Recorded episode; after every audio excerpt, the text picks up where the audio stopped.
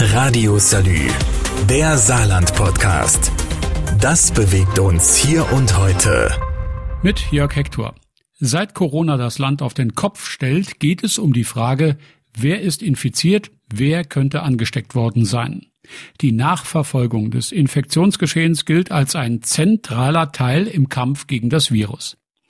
Anfangs wurde diese Nachverfolgung mit Papierlisten organisiert.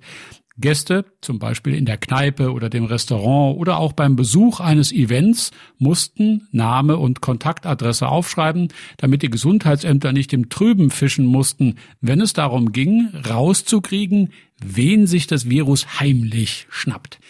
Recht schnell waren Kneipiers und Gesundheitsämter mit dem Papierwust überfordert. Schlechte Schrift, falsche Namen, zu wenig Leute, zu viel Angst vor Datenmissbrauch. Die Bereitschaft, den Gesundheitsämtern mit der Anmeldung unter die Arme zu greifen, war dabei von Anfang an eher unterdurchschnittlich. Damit sich der Aufwand in Grenzen hielt, wurde die Nachverfolgung digitalisiert. Eine App sollte es den Wirten und Veranstaltern, aber auch den Besuchern leichter machen, im Falle eines Falles vom Gesundheitsamt erreicht zu werden. Ganz vorne mit dabei die Luca-App. Nach einem erfolgreichen Marketingauftritt einiger prominenter Leute hatte der Bund dann auch zugegriffen und für 21 Millionen Euro Lizenzen für die App gekauft.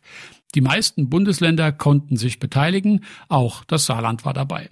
Hier musste die Staatskanzlei 370.000 Euro überweisen, damit Luca auch im Saarland dem Virus auf der Spur bleiben kann.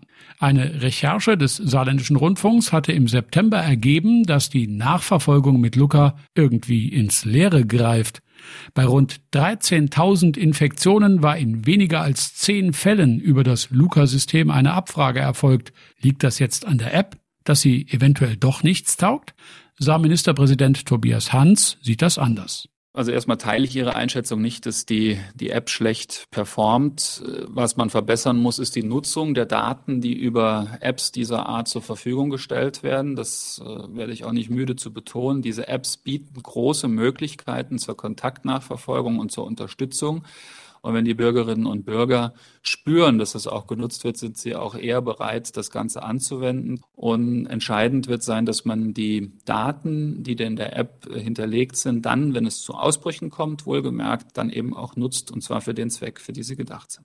Im nächsten Teil versuchen wir, der schlechten Performance von Luca auf den Grund zu gehen. Radio Salü, der Saarland-Podcast. Das bewegt uns hier und heute. Täglich neu mit Jörg Hector.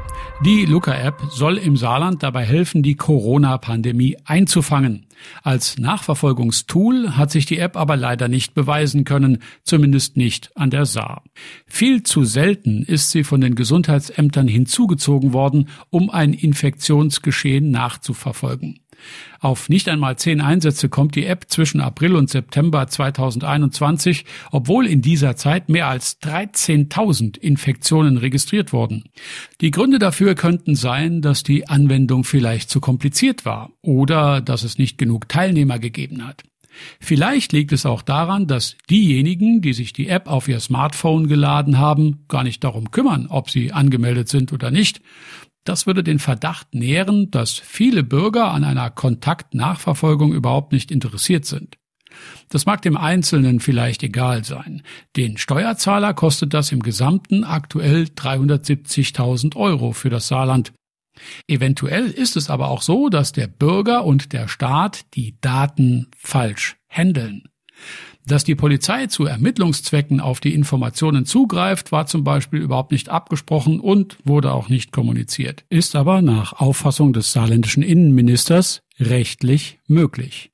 Das hat natürlich viele abgeschreckt. Aber es gibt auch andere Probleme, meint Ministerpräsident Tobias Hans. Ich bin nach wie vor nicht zufrieden damit, wie generell diese Daten auch genutzt werden. Ich sage Ihnen nur auch, wenn jetzt statt der Luca-App Kontaktlisten geführt worden wären, und die werden ja teilweise auch noch geführt und sind geführt worden, dann wäre auf die genauso wenig zurückgegriffen worden.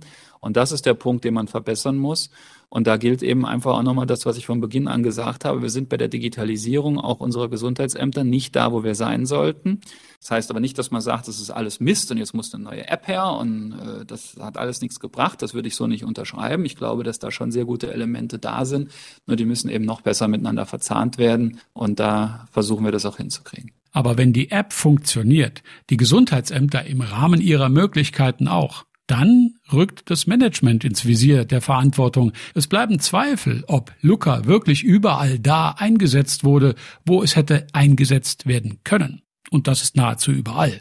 Als gutes Beispiel gilt die Staatskanzlei selber, wo fast für jeden Besprechungsraum ein eigener Luca QR-Code vorliegt. Von dem konsequenten Benutzen der App durch Besucher, Mitarbeiter, Beschäftigte und Gäste mal ganz abgesehen. Im nächsten Teil geht es darum, ob der Vertrag für die App verlängert wird. Radio Salü, der Saarland-Podcast. Das bewegt uns hier und heute. Täglich neu. Mit Jörg Hector.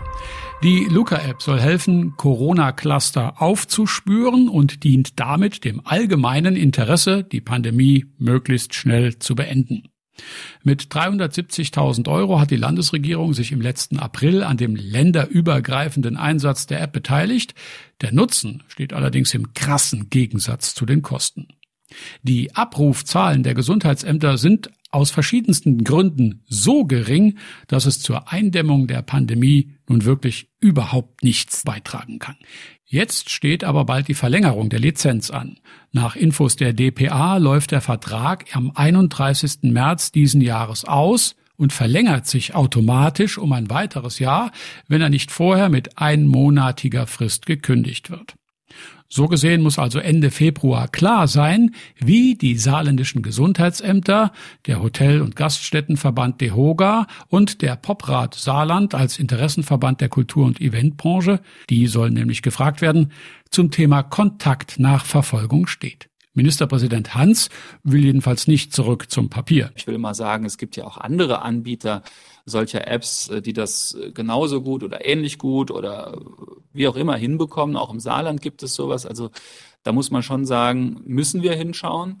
Aber ein Systemwechsel, jetzt sage ich mal, heraufzubeschwören, kann eben auch gutes Geld schlechtem hinterhergeworfen sein. Deswegen gilt zunächst mal, der Fokus darauf zu richten, zu schauen, wie können wir erreichen, dass äh, der Outcome, also das, was an Ergebnissen aus der App, wie auch immer sie jetzt heißt und wer sie hergestellt hat, so gewertet werden kann, dass die Bürgerinnen und Bürger das bekommen, was sie sich erwarten, nämlich einen Schutz vor Infektion. Und zwar auch so, dass ihre Benutzerfreundlichkeit dabei eben auch nicht jetzt äh, irgendwie total äh, in den Hintergrund tritt. Denn wer so eine App mal installiert hat, der will sie halt eben auch nutzen. Ob das wirklich so ist? Auch andere Bundesländer stellen derzeit Kosten-Nutzen-Rechnungen an. 370.000 Euro Steuergeld für nicht mal dreistellige Abrufzahlen ist jedenfalls ein Ergebnis, das niemanden zufriedenstellen kann. Außer vielleicht das Virus, das ja bekanntlich gekommen ist, um zu bleiben. Also Kontaktnachverfolgung ist nichts, was wir irgendwann mal an den Nagel hängen können. Die Phrase also, dass wir mit dem Virus leben müssen, die bekommt, meiner Meinung nach, bei solchen Zahlen jedenfalls Bedeutung. Radio Salü, der Saarland-Podcast. Jeden Tag neu, auch auf salü.de und überall, wo es Podcasts gibt.